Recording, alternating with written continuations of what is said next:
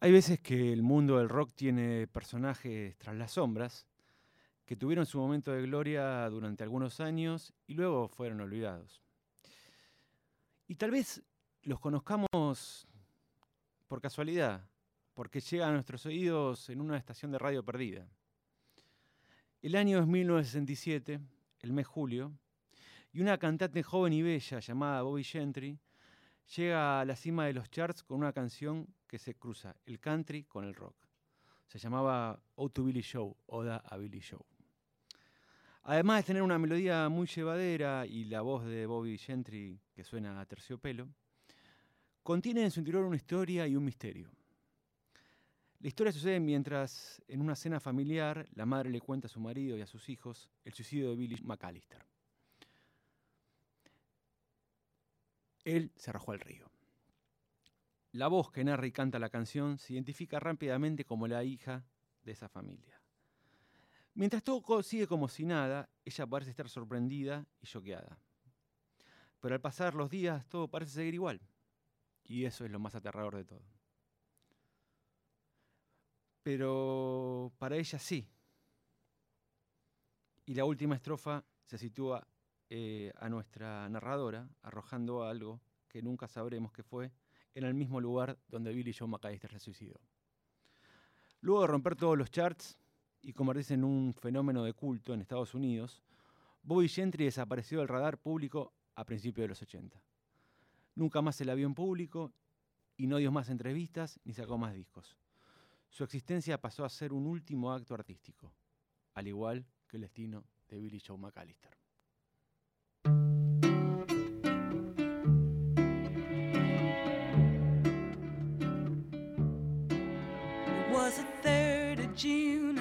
Sleepy, dusty Delta day. I was out chopping cotton and my brother was baling hay. And at dinner time we stopped and walked back to the house to eat. And mama hollered at the back door, y'all remember to wipe your feet. And then she said, I got some news this morning from Choctaw Ridge. Today, Billy Joe McAllister jumped off the Tallahatchie Bridge. Papa said to Mama as he passed around the black eyed peas. Well, Billy Joe never had a lick of sense. Pass the biscuits, please. The lower 40 I got to plow. And Mama said it was a shame about Billy Joe, anyhow. Seems like nothing ever comes to no good up on Choctaw Ridge. And now Billy Joe has jumped off the Tallahatchie Bridge. Brother said he recollected when he and Tom and Billy Joe put a frog down my back at the Carroll County Picture Show. And wasn't I talking to him after church last Sunday night? I'll have another piece of apple pie. You know it don't seem right. Saw him at the sawmill yesterday on Choctaw Ridge. And now you tell me Billy Joe's jumped off the Tallahatchie Bridge. Mama said to me, child, what's happened to your appetite? I've been cooking all morning and you haven't touched a single bite. Preacher, Brother Taylor, dropped by today. Said he'd be pleased to have dinner on Sunday. Oh, by the way, he said he saw a girl that looked a lot like you up on Choctaw Ridge. And she and Billy Joe was throwing something off the Tallahatchie Bridge. A year has come and gone since we heard the news about Billy Joe. Brother married Becky Thompson, they bought a store in Tupelo. There was a virus going round, Papa caught it and he died last spring. And now Mama doesn't seem to want to do much of anything.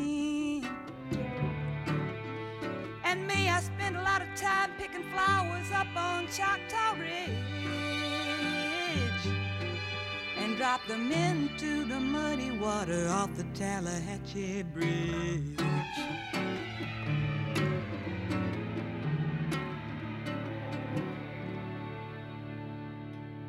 Eso fue O to Billy Joe, Oda a Billy Joe, la historia de Bobby Joe McAllister, Billy Joe McAllister, que no sabemos por qué se tiró al puente, y la historia de Bobby Gentry que desapareció. ¿Cómo anda, Morales? ¿Qué tal? Buenas noches. ¿Cómo le va? Bien de bien. Bueno, esa es la historia, ¿vio? Me encantó. Es Me encantó. No conocía la canción y, y me encantó. Yo la encontré una vez así, como, viste, en una FM perdida, viste, una cosa así, me- como que me agarró una cosa como rara, no entendía bien, no, no la- no la casaba, pero como que, viste, cuando en- le- entendés que hay algo detrás, Sí, sí. este, y nosotros tenemos algo adelante que es nuestra invitada, así que vamos a hacer una tanda cortita y, y Romina Paula nos hace el honor de estar en Detectives Salvajes. En esta cuarentena te quedaste en casa y cocinaste con rock. Queso ruso. Agarra un queso cualquiera que tengas en la ladera y agrégale vodka. Ponele un sombrerito peludo y enseñale a bailar calinca. También podés cortar quesos de distintas formas y meter uno adentro del otro, del más chiquito al más grande. Y si nada de todo eso funciona, invítalo a hacer una revolución bolchevique. ¿Y el ruso? ¿Y el vodka? En medio de cualquier pandemia, el rock tiene sus recetas. Cuídate para cuidar. 937 Nacional Rock.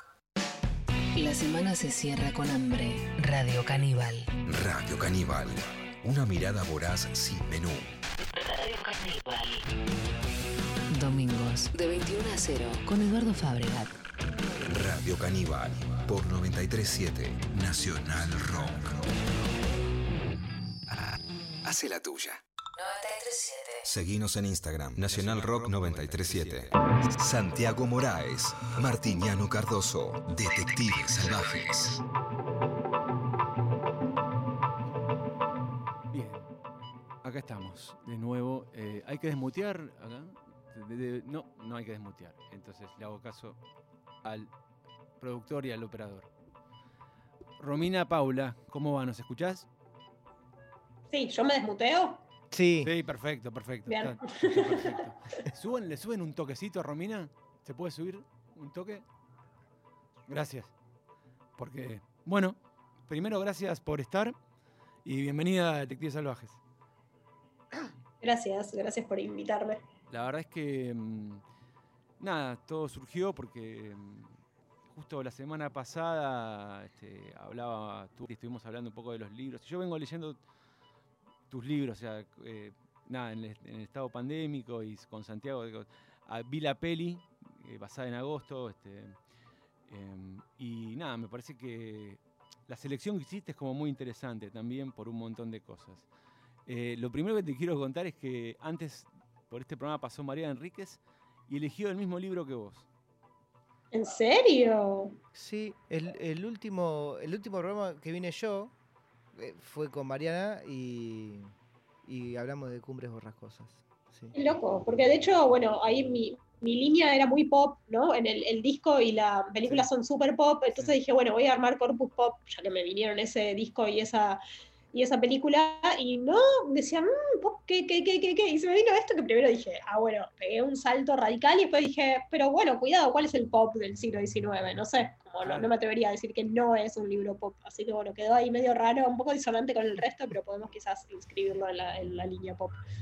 Sí, eh, por lo menos estuvimos hablando con Mariana sobre por qué lo había elegido y lo que decíamos con Santiago una vez que nos enteramos es como, bueno, está bueno que haya otra mirada sobre el libro. O sea, entonces pasamos a la parte de preguntarte por qué elegiste Cumbres Borrascosas. Eh, me, me, inquieta lo de otra mirada, vos decís, porque quizás las Bronte quedaron en un lugar como de, de, como de mm, literatura de mujeres o romántica o algo no, así. No, no, para como... nada, sino como que aprendimos más sobre las Bronte, digamos, con Mariana, que, digamos, que, que, ah. que nos contó, digamos, te, tiene como cierta obsesión con cumbres borrascosas y, y, y, y, nada, digamos, me parece como interesante primero cuando lo leíste. Eh, cómo llegó, digamos, yo creo que también tiene algo de elemento pop, digamos, en, en, en su estructura y, y, y, en su historia, Uy. digamos. ¿Cómo llegaste y qué es lo que te hizo elegirlo? Eh, mira, yo no, no, las leí hace tanto, de hecho, porque a veces también está asociado como con una cierta lectura adolescente, ¿no? Como Jane, Jane Eyre, no sé, leer a las Bronte como mujer, una lectura adolescente como en, en otra época, eh, y no las leí en esa época. Y hace dos o tres años hicimos una obra con unas amigas eh, para la cual leímos bastante, o sea, el, como la búsqueda era medio mujeres, naturaleza, porque estábamos trabajando sobre el diario íntimo de la abuela de una de ellas, una persona uh -huh. que existió, eh, vivió toda su vida en el campo en Córdoba y que trabajaba la tierra y qué sé yo. Entonces fuimos a parar, a, justo se había eh, publicado Infernales de, de, Laura Ramos, que es sobre, sobre las Bronte. Entonces compramos ese libro, leímos ese libro, entonces bueno, era como ya irremediable ir a las obras. Y creo que Cumbres Borrascosas es la primera, creo que leí esa primera y después leí Jane. Y mmm, dije como, bueno, como pasa con los clásicos, que por algo uno vuelve y dice, pero esto es muy moderno, por eso digo lo de lo pop también, ¿no? Como, y, y después en realidad yendo a Jane Eyre, que está buenísima también, eh, de todos modos, Cumbres Borrascosas tiene otra cosa, ¿no? Tiene como esa, eh, primero que es como muy dark, y tiene toda esa narrativa más siento que es poco productiva en un punto la narrativa, porque no es que va un, o sea, termina, empieza como termina, o sea, que no hay como eh, progreso así, progreso de anécdota, digamos. Entonces es todo clima y es como, eso, es como la literatura por la literatura misma, como el placer de escribir y, y eso, y de situarte en ese clima y esos personajes a través del tiempo, pero eso siento que sin, sin productividad, como...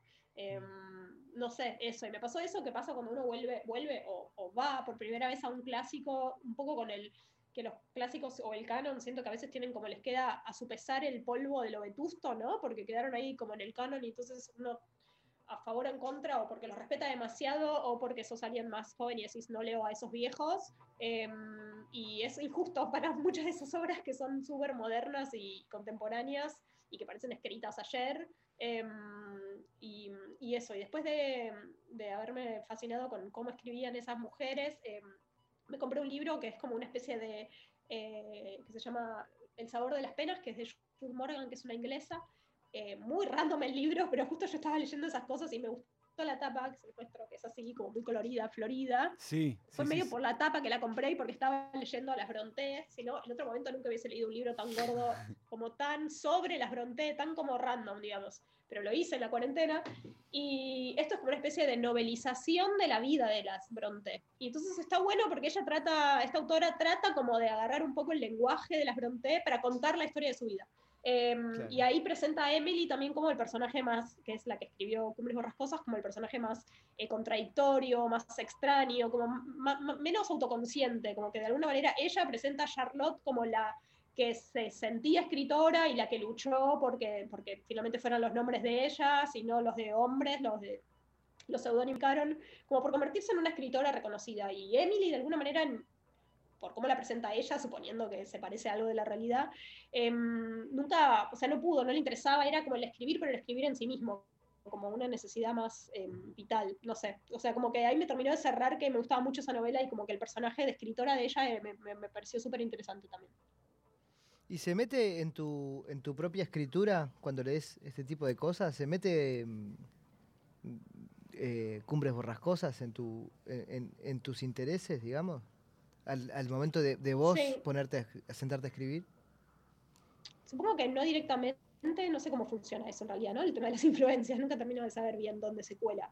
Eh, pero sí me, sin duda, leer cosas que me, que me convocan o que me emocionan, eh, me hace sentir que como me, me reavivan esa el, el, amor por las cosas, el amor a escribir o el amor mm. a leer, el amor a ver, como que te, te, sacan, te mueven la estantería de la, del acostumbramiento y de la alienación, digamos, que igual ahora gracias a la pandemia, a la pandemia lo tenemos bastante sacudido todos, pero Sí. em, no sé, eso. No, no es tan directo que digo, ay, me gustaría, o sea, ojalá uno pudiera ser tan metódico de decir, me gusta este autor y ahora escribo como este autor, ¿no? Sería Mm. como eh, imposible, muy difícil, pero sí, sin duda desde el lugar de, no sé, de eso, de, volver a vivir ese, ese amor muy como juvenil o de, de- los primeros encuentros, las primeras lecturas, ¿no? De, de fascinarte con algo y también de, del tiempo que estás con un libro, estás metido en ese imaginario y en ese universo, y hay algo de eso eterno, que es que una mujer inglesa del siglo XVIII haya escrito esto, que ahora yo lo leo traducido, eh, o sea, que alguien lo tradujo para mí, o sea, que ya es otro libro, y que yo lo lea en el 2020, 2019, 2018, me parece como muy milagroso. como Claro. Es que en ese sentido te lo preguntaba, porque capaz eso es un código completamente diferente.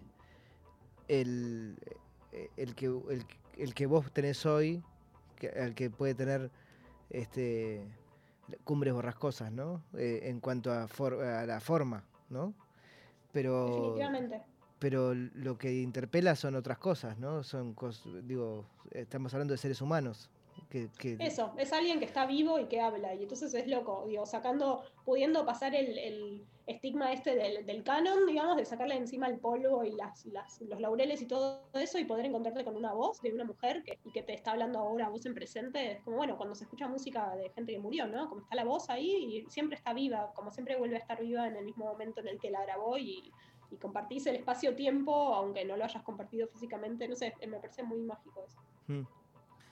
Y la novela, em, porque lo que hablaba también un poco eh, Mariana, este, y que, porque, o sea, la novela tiene algo que, que a mí me gusta, digamos, que, que- es que todos son, no hay, no hay nada, no hay buena gente en el libro, digamos, no- son todos malos, digamos, hay algo de, ella muy adelantada, digamos, de, de- de escribir, de tener sexo mientras ella está encarcelada con el personaje, con Heathcliff, digo, e- e- eso te, te tocó para moldear, perso- diga, viste como algo de, de los personajes, si bien esto de la literatura por la literatura misma que decís que está, digamos, que, que- que es muy del siglo XIX de la literatura inglesa también, si pensás en Dickens por ahí, y ella publica en el 47, se muere en el 50, este, Emily, y Charlotte sale como, que es la que tri- triunfa, entre comillas, digo, sale como a, a decir, no, miren, o sea, hace una segunda edición, acá había talento, no es, porque es muy mal recibido eh, al, al principio, digo, y es como una novela muy avanzada y bueno, también tiene eso, o sea, hay algo para mí, no sé si pop, pero rockero y ruptu- rupturista en la novela, digamos, ¿no? Sí, totalmente. Me imagino que debe haber sido completamente revulsivo en el momento para la gente leerlo, ¿no? Porque era como eso que vos decís de los personajes, o sea, la moral de los personajes y en sí toda la estructura de la novela, siento también que es como errática, o sea, siento que avanza como en relación a las estaciones, al clima, ¿no? Como siento que Mm. el clima es casi el personaje más importante y como que las estaciones lo arrasan todo y, el, y la naturaleza destruye, no sé, como que hay algo que supongo que para su momento debe haber sido muy insoportable de leer. Em, y que por ahí sí, eso hace que ahora sea como quizás la más contemporánea de las, de las novelas de ellas. Claro. Em, no, y yendo hacia la, la segunda elección, que es la película, que eh, yo la vi, te- o sea, para poner en contexto, yo trabajaba en, el- en uno de los, en ese año o el, el 2002, trabajaba con el equipo de programación del, del- del Festival de Mar del Plata. Y cuando trabajas en un equipo de programación, vos te vas pasando las películas. Yo trabajaba en una sección, pero siempre como lo- los programadores se van pasando para ver qué pasa, qué onda. Y todavía estaban los VHS, me acuerdo de verlo en VHS. Y, y ¿Vos viste Eternation? Sí. Y, y la primera vez que la vi me dio, vi 15 minutos y no pude, no pude aguantar. Hay, eh, a ver, eh, Jonathan, Jonathan Cowett, que es el director, que se graba desde los 11 años. O sea, se empieza a grabar de los 12 a- no sé, desde los 11 años y cuenta como la historia de su madre, René, que aparentemente, por lo que te cuenta la película, por equivocación de los padres o por ignorancia de los padres, termina en terapia de electroshock y es la relación de él, pero él se graba todo el tiempo, digamos, tiene un- es, de, una desnudez frente a la cámara que, que- te interpela y hay algo muy pop en, cómo está grabada, ¿viste? Como en, en- los colores, en, cómo decide contar ciertos momentos, en cómo Y nada, o sea, como que cuando leí la, que habías elegido Eternation, como que me volvió a traer a ese momento de, de interpelación y de esa película que, nada, me dejó como... Sí, y es un lenguaje, aparte, como...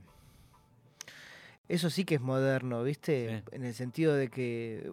Actual, no sé si moderno, pero actual, en el sentido de, de que tiene... Es hasta como un presagio de lo que vivimos hoy en cuanto a redes sociales y toda, toda la cosa de, de publicar la intimidad. el- una cosa muy privada que uno... eh, ¿no? Ahora te- tenemos todos una camarita en la mano y estamos mostrando el, cu- el cuarto de nuestra casa con el calzoncillo tirado ahí atrás.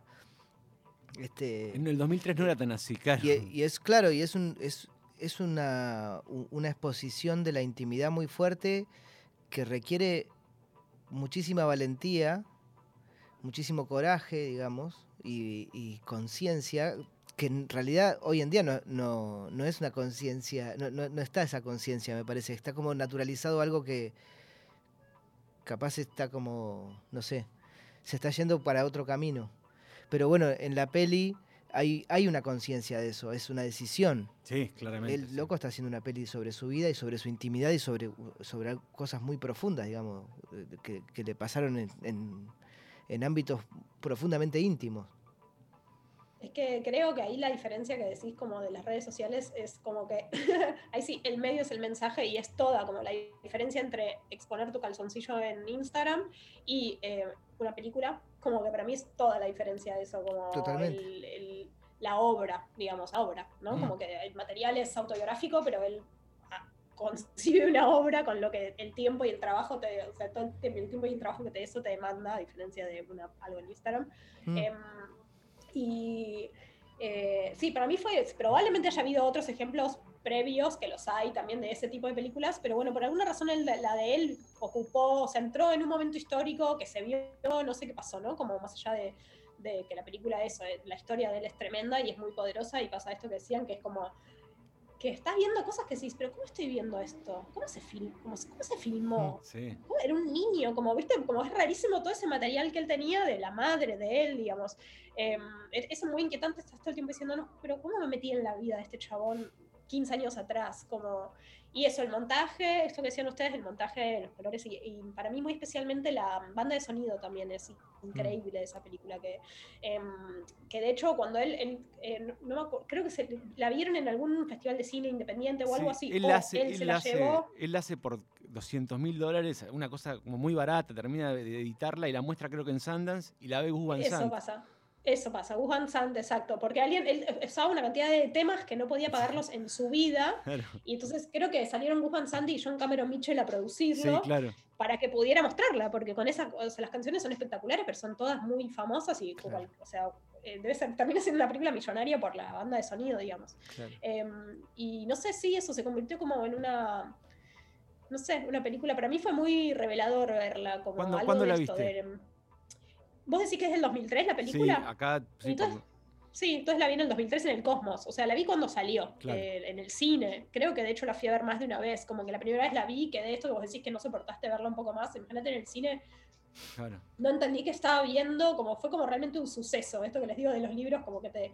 Esa película fue un suceso. por- por- ya primero, digo, como si un amigo te estuviera contando lo que le pasó, ¿no? Como la historia. Y después creo que volví a verla para poder ver la película, porque era Sí, te como, pasa eso. Sí, eh, sí.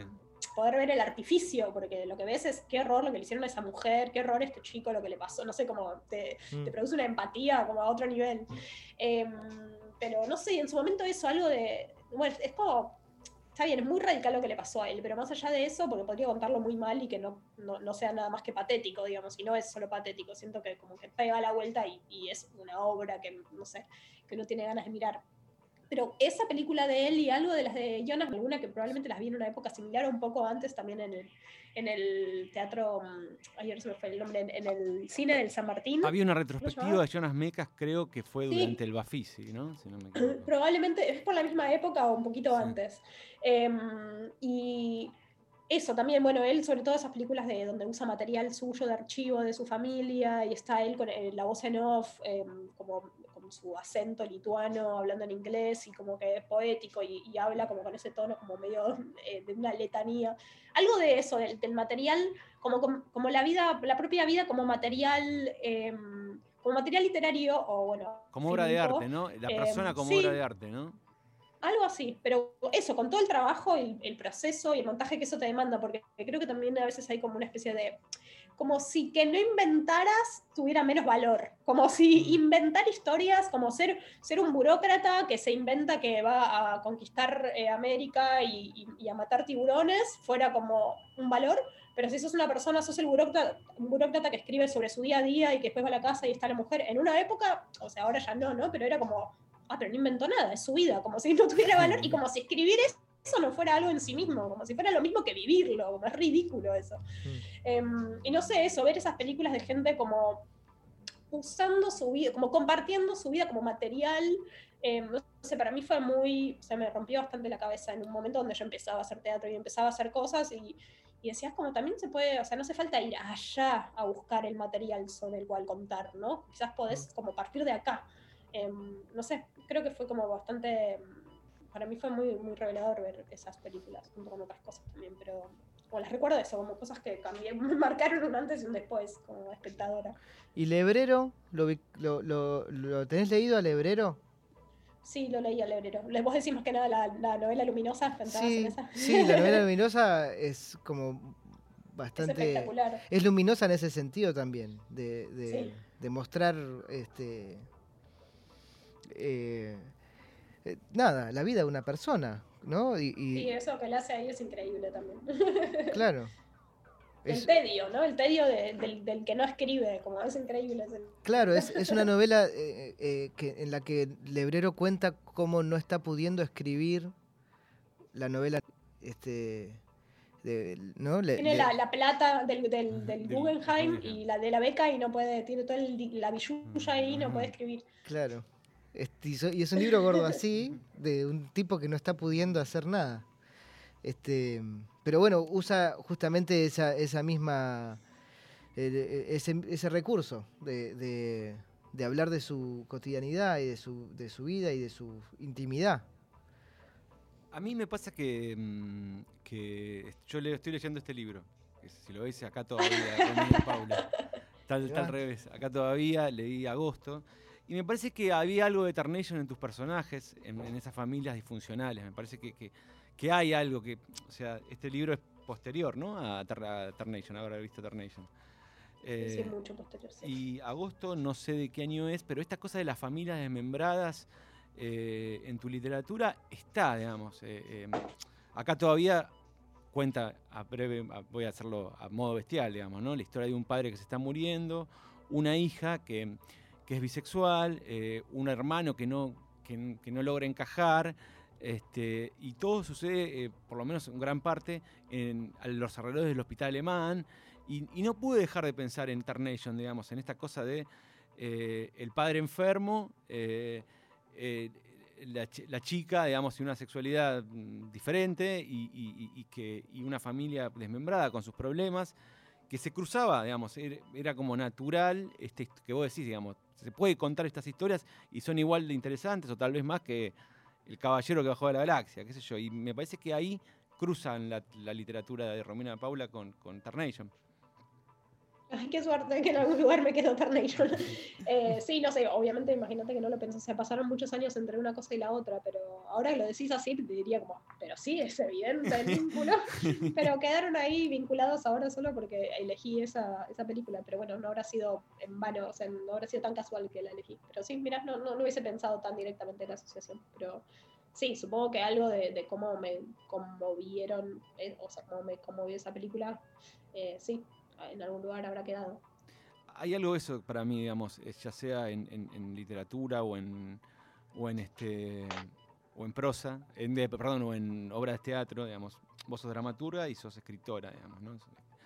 Que, que desarrollás bastante, que es como esa cosa de em, la familia y, y- y también pensaba, bueno, en el tema que yo, perdón, de, de- el de- el de Oda Billy Show, digamos, esta cosa de la familia secreta, de cosas que no se dicen, digamos, que, y el suicidio en agosto, digamos, eh, eh, que para mí, eh, Agosto, que trata sobre, en breve vamos a contar, digamos, trata sobre una, una amiga que, que- pierde a su mejor amiga, que se suicida, y va al sur, vuelve al sur. Este, eh, y para mí la- vi la película y en la novela es sobre, para mí en la novela es, es la, la historia de amor entre ella y, su, y, su- gran amor que, que- no pudo realizarse, digamos, ¿no? Ella se, ella se fue del pueblo y, su gran amor se quedó. Y en la película, para mí, eso queda. Está buena la película, no digo que esté mala, ¿eh? O sea, el amor no existe, el amor tampoco, con música del amigo Santiago Motorizado. Eh, para mí, eso queda en un segundo. El director decide contar otra historia, digamos. eh, eh, y, y me parece que en la historia de amor se juega todo eso, digamos. Se juega, se juega un poco algunos temas tuyos, digamos, ¿no? En, en- en esas dos novelas, digamos. En Acá todavía y en Agosto. Eh, sí, o sea, mira, que me vos parece que decirlo del suicidio, porque en realidad en la novela, en lo que yo escribí, nunca se dice cuál es la, la causa de la muerte de la chica. Em, y eso, y em, Salem, Fernando Salem, que es el director de la película esta que decías, eh, él lo lee suicidio y lo convierte en suicidio en su película, y entonces ya viste cómo es muy loco cómo em, ahora queda como, o sea, está bastante insinuado, pero no está como podría haber sido una muerte violenta, algún accidente también, viste que, o sea, se la ponen mucho en la ruta también los jóvenes en el sur, como que salen borrachos y se la ponen, la gran mayoría se muere o se suicidan o se mueren en la ruta. Eh, podría haber sido ese tipo de muerte violenta también, pero eh, lo que me decías del foco, sí, no sé, para mí, digamos, cuando él me dice que quiere hacer una película, yo dije, es una primera persona de, de un fluir de conciencia, dije, te deseo toda la suerte del mundo, como que me imaginé que tenía que hacer claramente otra cosa. eh, y claro, como, digamos, en la novela es esa primera persona que le habla a, a otra, que es la amiga muerta, eh, como que ahí estaba el, el- el vínculo de ellas estaba ahí, en, a quien le está hablando, y él, claro, eso lo convierte en un ser humano que se ve, digamos, bueno, que es un fantasma, pero que se ve. Entonces es como ya, no sé, pasa a tener un montón de peso, pero porque hay una actriz que está como encarnando un personaje, que en la novela es una persona a la que se le habla, entonces es como, eh, eh, para mí era todo como un desafío y me parece, me sigue interesando, pareciendo muy interesante ver cómo ese, la idea de la adaptación, ¿no? La, la adaptación a otro lenguaje, sobre todo de una novela que no es ni siquiera en tercera persona, es como en primera persona, entonces, otra vez, no es qué es lo que cuenta, sino cómo lo cuenta, pues es una persona contando, ¿no? Y él lo convierte en una, en una tercera persona, que es una actriz que se ve ahí, que tiene que poner caras, donde todo en, en mi novela es interioridad, es una cara que una cara que recibe, que, que emite em, impresiones, sensaciones, entonces no sé, me parece como que está, no sé, me parece muy interesante ese ejercicio de ver cómo la adaptación, aparte de que no es que necesitaba ser fiel a la novela ni nada, era como su, para mí era lo más interesante que podía pasar era que él hiciera su, su lectura de la novela, por supuesto, porque era su iniciativa, digamos. Eh, así que sí, sí, es divertido lo de las, busque las 10 diferencias, cosas parecidas y cosas distintas. em, de la, no sé cómo será eh, ver primero la película y después leer la novela. Supongo que Eh, alguno habrá hecho ese recorrido. yo hice ese recorrido. yo hice ese Ah, vos recorrido. sos ese recorrido. Sí, y, sí, sí. eh, pero eso no me gusta, porque seguro que le pusiste la cara de Antonella Saldico a la. Es que me pareció, eso, o sea, personaje. me pareció que vi dos historias diferentes. O sea, esto de la Ah, ok. adaptación. O sea, me parece que eh, tiene un final distinto, tiene una historia distinta y me parece que la, la figura de- del chico que ella dejó pesa muchísimo más en, la, en, la- en la- en el libro, digamos, que me parece que ella le está contando su historia de amor a la amiga que se murió, digamos. Y, y en la película es otra, es otra, es otra historia, digamos. O sea, eh, él pasa a un segundo plano, eh, no, no está tan al frente, digamos, me- me- como la, No. nada, la leí como una novela de amor, básicamente. O sea, que, que la muerte de ella es la excusa para que todo lo que contás se, se dispare, digamos. Y en la novela y en la Sí. película es otra cosa, digamos, es, es- es otra, narra- es otra historia. Y sí, es que sí, el punto de vista es otro, entonces ya cambia todo. Em, y además, Fer no se la bancó y le agregó una escena de sexo, que la novela no tiene. Es verdad, es verdad. Para mí era muy importante que esos personajes no tuvieran sexo. Y en su película tienen sexo. Bueno, ahí está. Ah, mirá. No, ¿y ¿Qué onda actuar en la, en la película? Porque vos sos la hermana de, de la chica que se Mala muere. onda. Sí. No, di- divertido, para mí era como, no sé, como, o sea, era, era eso, era divertido, era una manera de acompañar también y era, era, pues fui, o sea, era también una manera de estar un ratito en el radio 28 de noviembre, que es al lado de Río Turbio, En, la, en, en libros es en Esquel que sucede y ellos viajan a, a Puerto Madryn. Y eso en la película es eh, 28 de noviembre y viajan al Calafate. Y mm, así que fui unos días allá para hacer ese cameíto. Em, y no sé, para mí fue una buena manera. Y también está Ramón, que es mi hijo, eh, aparece en una escena mini también que, con la familia. Em, no sé, era como un modo de acompañar y de estar en el rodaje. Me gustó hacer esa pequeña aparición. Ramón ya apareció en. ¿En cuántas pelis apareció? ¿En tres? Está- tiene, tiene un IMDB que igual se auto hace, ¿no? Ni bien hay una película, ya se autogenera el IMDB, no es que na- nadie se lo arma, pero el otro día lo googleé y dije, no, está en ¿Tiene uno? IMDB, por Dios. Ah, tiene y uno tipo de dice, as, as himself, ¿no? Como de- que, que hace de sí mismo, es muy Claro. gracioso, pobrecito. Pará, sí, pero están esas dos. ¿En cuál, cuál más está? En la mía, en una que yo dirigí, que Ah. se llama De nuevo otra vez. Ah. Ahí está un montón, es como leading, leading character. Claro, ahí es, es- claro, es uno de los protagonistas, digamos. Es uno de los protagonistas, child actor. Child Actor. En, en IMDb aparece como Child Actor ya acá. Sí, sí, sí, total. Sí. Horror, un horror. La madre, la madre mercanchifle. Sí. Aparece Ramón y aparece tu mamá también. Sí. Ahí Sí, llevaste sí. También el, el, el, el- el Sigo robándole a Tarnation, eso quieren el- decir. No, no, digo, Tengo yo- que mandar un, un cheque acá, wet. Un chequecito. Un porcentaje de todo, de todas mis ganancias millonarias. No, pero ahí está el recurso también de, del- de la. Eso, del auto, de, de lo autobiográfico mezclado con la ficción. Sí. Está como más, es más ñoño, ni hablar de por todo, por todas las personas del mundo es más ñoña mi película, pero eh, como que nosotros actuamos de nosotros mismos. Él no, él solo como un registro más documental, por eso mi película esta es como ficción en realidad. Sí, Es sí. bueno, es ficción, pero sí somos, sí, sí, estamos nosotros, los de Yo verdad. tengo un amigo que es pintor y dibujante y, y dibuja, hace muchos retratos, ¿viste? Retratos de personas y sale a la calle y, y dibuja esquinas de barrios y cosas, eh, sale a recorrer y dibuja. Y la otra vez charlando con él, eh, él me decía, para mí son todos autorretratos, son autorretratos esto que hago. O sea, no importa si es la cara de Martiniano o la de Ah, Romina bueno. son autorretratos porque es, es mi mirada sobre sobre el, todo sobre lo que percibe no y me, y me, ha- me hace mucho sentido a mí eso. Para mí también cualquier obra que hace uno para mí también cualquier canción que yo hago por ejemplo es un autorretrato viste porque es mi manera de de Es tu punto de vista. Claro, de transitar cualquier sensación, cualquier vivencia, cualquier cosa, por más que esté contando algo que le pasó a otra persona, por más que lo que sea, es, eh, es, es lo que a mí me atraviesa y, y sale y la obra finalmente es, es mi manera de, de percibirlo, de vivirlo o de describirlo. Y bueno, y nadie más tiene más nada que decir. No, no, no, estábamos como esperando. Silencio. Estábamos Silencio como esperando, estábamos como esperando a ver quién, quién tiraba la primera piedra, a ver qué, qué pasaba. No, no, te- nos, de- nos dejaste así como muy profundo, Morá, este, una cosa, o sea, nos dejaste pensando. Este, pero em, uno diría, Miki Vanilla diría, lo mío es pop, este, pero nada que ver, digamos, porque este, la, la señorita Romina Paula eligió un disco de pop. Y tecnopop en realidad, Muy sin pop, pop. muy sin pop, pop muy popísimo, sí.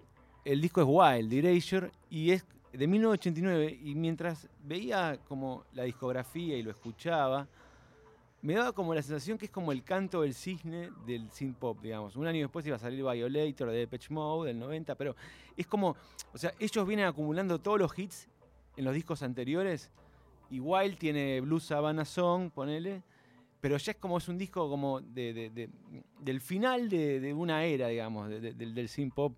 ¿Qué- qué- ¿Por qué lo elegiste? ¿Qué, qué representaba? Tu, tu literatura también está llena de citas a películas y a discos y, y esas cosas, digamos.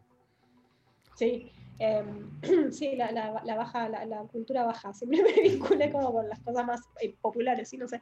Em, mira, ese disco me lo regalaron, bueno, ahora decís es del 89, cuando cumplí 12 años, 11, 12, sí, claro, ahí tenía esa edad, eh, me lo regalaron en cassette El para mi cassette famoso, cumpleaños. sí, sí, claro. Em, y yo, yo creo que había visto, ellos vinieron acá eh, a Buenos Aires, sí, cuando yo tenía 11, o sea, por ahí, en el 90 me parece.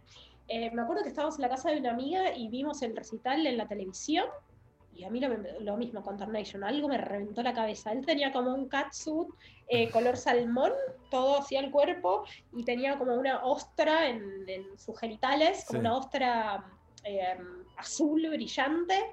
Decía, no sé qué me está pasando, como se me activaron las hormonas grosso, decía hombre, mujer, hombre, mujer, que estoy viendo, que estoy viendo, que estoy viendo, como se me, Y en el me 90 además, recalenté, digo, ¿no? pero no entendía qué me estaba pasando. Como... Claro.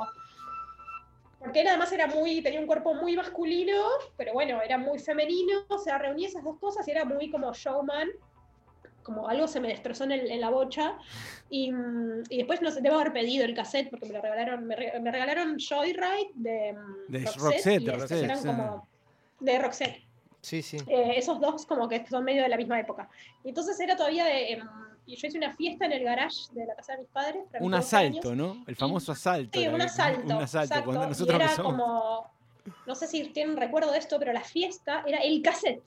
De un lado y del otro lado. Claro. De claro. un lado y del otro claro. lado. Sí, sí, sí, sí. Las mismas canciones, se bailaba el lento, se bailaba el rápido, como era como terminaba, tic, pausa, lo das vuelta y se volvía a bailar toda la segunda parte, lo que diera, digamos. Em, o sea que bailamos esas dos, esos dos eh, discos. Pero ese disco después volví bastante sobre Wild, que me parece, bueno, tengo un vínculo afectivo, pero también me parece como esos discos que, mm, está bien, quizás la, la multinacional, no digo que sea muy artístico, pero que alguien piensa como obra, ¿no? Como, como concepto, como viene esta canción, porque de hecho es, es como re ecléctico ese disco, empieza Sí. como con un lento piano son, como un piano, él sentado al piano, y después como, tiene como, y es muy... em, tiene algo como de ópera, siento, de, de ópera de, de- de musical, de, teatro Sí, musical, como sí. que va cambiando tipo el adagio, el no sé qué, sube, baja, Sí. ahora es el momento romántico, como tiene como unos climas, te lleva como... em, entonces, no sé, siempre me pareció como muy, siempre no, cuando fui más grande y lo volví a escuchar, dije, ay, mira qué teatral esto, como tengo mucho la fantasía de hacer una obra de teatro que dure lo que dura Wild y que, Mm. eh, tipo, escribirle a escenas, escribirle escenas a cada una de esas canciones como si fuera clima, como este es un momento romántico, la ruptura, la muerte, el renacer, como si fuera así. Em, no sé, eso, me, me- por un lado era como Hermoso, un poco... hacelo. Estaría Sí, buenísimo. no sé, tengo ahí como esa fantasía y, y- que por momentos, no que todo el tiempo se escuche la música porque es insoportable, ¿no? Quizás por momentos se feidea, pero se mantiene como que está continuando y después vuelve el sonido, como no sé, como, como trabajarle, jugarle a ese, a ese disco. Em, y no sé, así que es también como muy, muy personal esto, como un cierto despertar sexual con, eh, con el muchacho este.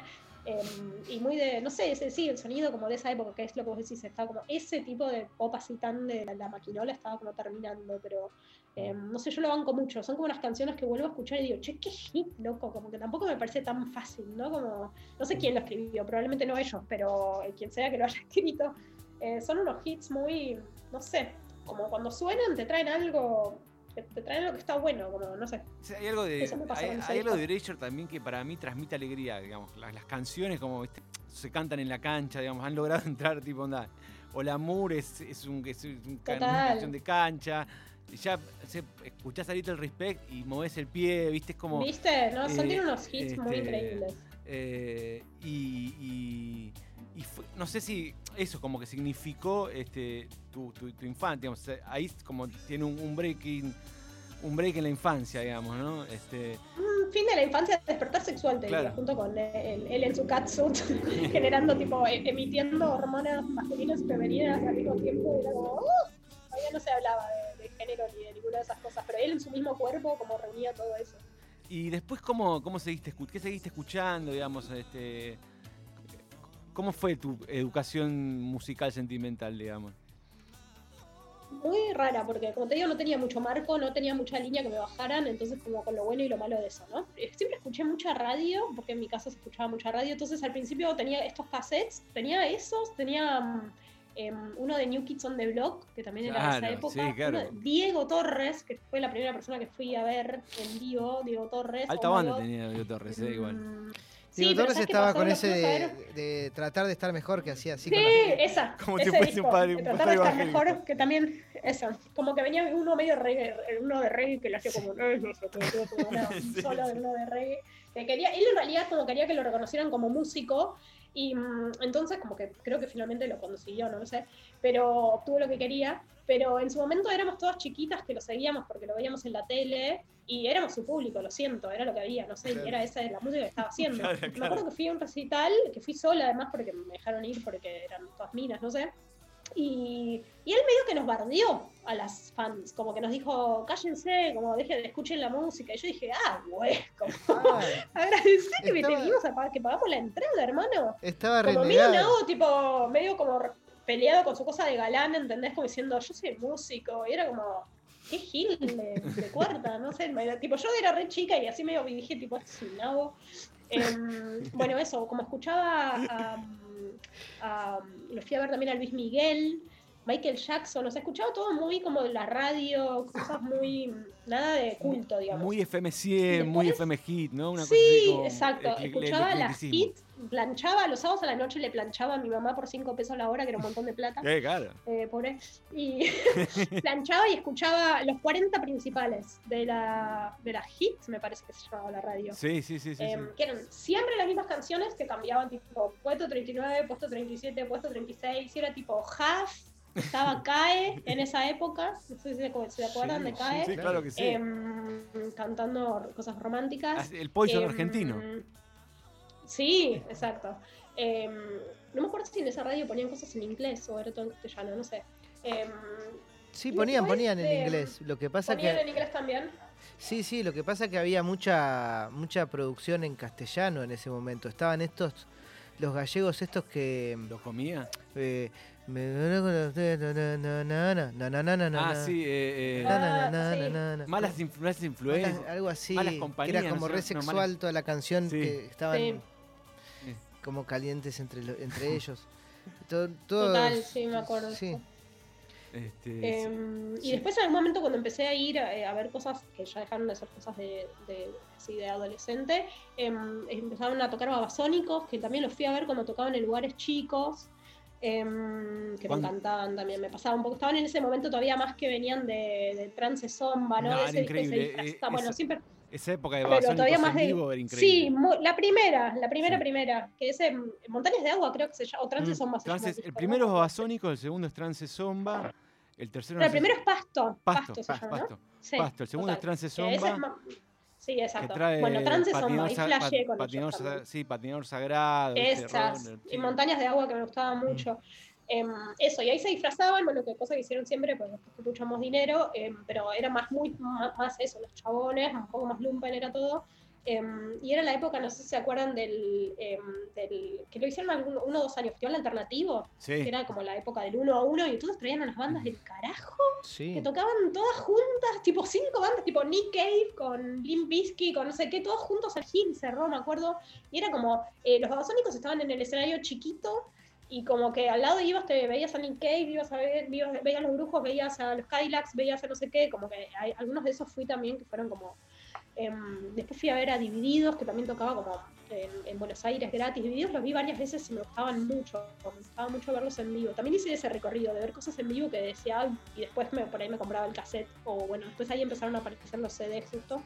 Claro. Entonces era ir a Musimundo, que también lo se recordarán la época de ir a escuchar discos a Musimundo con el coso. Claro, sí, a probar, a probar el disco. discos, Claro, sí, sí. Porque eran carísimos además los CDs, no te los comprabas. ¿Te acuerdas? porque tenías 19 que pesos era, una fortuna, 18 pesos. Y así, ¡eh! 18 Sí, 20 pesos. Sí, yo robé muchos CDs. Era- Quiero confesar acá. Sí, es que era carísimo, eran Sí, re caros. Hiciste hiciste justicia. bien. Hiciste- claro. Robaba en Constitución, había un Musimundo, me robaban los CDs ahí porque después se avivaron y ponían la cajita nada más. Y ya. Eh, Pero- Después llegué a ir a Cemento todavía, cuando empezaba Turf, como me encantaba ir a Cemento. Em, no sé, era también todo el, el- el recital, como que por ahí no, me- no- no era seguidora de las bandas, pero como... Después había un, un disco de la Versuit de esa época que me había gustado mucho, no me acuerdo cómo se llama, que tenía como un, un payaso en la, en la tapa. Eh, Eh, asquerosa alegría. Yo, bueno, todas, Asquerosa todas alegría. como bandas recanceladas ahora. Sí, asquerosa alegría, me re gustaba ese disco. Em, Sí. Pero Era no sé, ese ecléctica momento de bandas música, argentinas, sí. Me gusta mucho la música. Escucho tango, escucho música clásica, escucho música brasilera, o sea, escucho música todo el tiempo, la verdad, y como que mm, más igual, o sea, me gustan mucho las recomendaciones, pero no soy tan de, no estoy tan ayornada, entonces no es que te manejo todos los traperos y lo sé todo, o sea, no, no voy tan como en el presente, pero sí escucho muchas cosas que para mí son nuevas, que son viejas, pero que alguien me las recomienda y entonces las descubro y eso me alegra mucho. Y ahora, por ejemplo, en cuarentena, esto también es bastante impresentable, em, eh, escuché mucho No Te Va a Gustar, que no lo había escuchado nunca, y que me agarró como una cosa rara de que una alegría de una banda como muy de otra época, como de rock, de chabones. eh, Claro. muy rock and roll, así como, no sé, tranco, la balada, el no sé qué. Unas canciones que dije, mira, como que re tarde además, como que ya, no sé, están declinando, no lo sé, pero tienen mil años de carrera y como que lo encontré escuchando No Te Va a Gustar en la cuarentena rarísimo. Em, no sé, eso, como que me gusta, fluctúo, me gusta escuchar música. Y, Y como con Ramón ahora, entonces, eh, perdón, esto va a empezar todo otra vez, entonces cosas que por ahí digo, no, ah, tenés que escuchar tal y lo ponemos, y entonces, no sé, ahí también, y eso viste que después está el algoritmo que te va llevando, te va llevando, Sí. y ahí también aparecen cosas nuevas, viejas, digamos. em, nada, está buenísimo. Eh, ¿Y qué, te- em, qué tema elegirías para, para cerrar este The Wild? ¿Qué tema querés escuchar luego de, de- de- de- de esta charla? y a ver, me voy a, tenido? me voy a poner acá la, voy a Sí. mirar un toque las, em, Tranquila, el Con playlist. de las canciones. Sí. A ver, así las puedo decir cuál. Buenos. A ver si en Wikipedia estará la lista de los temas. Sí, la tenés. eh, a ver. Estado de canciones, acá está. Acá están, acá las tengo. How many times? Acá está empezando una con un pianito. Sí, este es el principio. Ahí va. Cortito. sí, sí. Es como esa intro así como de, que vos te Eh, gusta la para la hacerla. 10, la 10, que es 10. la más como gótica. Perfecto. Este, la 10, el nombre es. Crown of Thorns. Crown of Thorns, sí, que, Ah, que- perdón, no sé. ese, este, que sería corona de espinas, ¿no? Sí. Así que con esto nos vamos. Romina Paula, escritora, dramaturga, actriz, realizadora. Gracias por compartir este, las soluciones con Santiago Morales y con quien te habla, Martiniano Cardoso. Gracias a ustedes, un placer. Abrazos. Gracias. Nos vemos. Hasta luego. Adiós. in her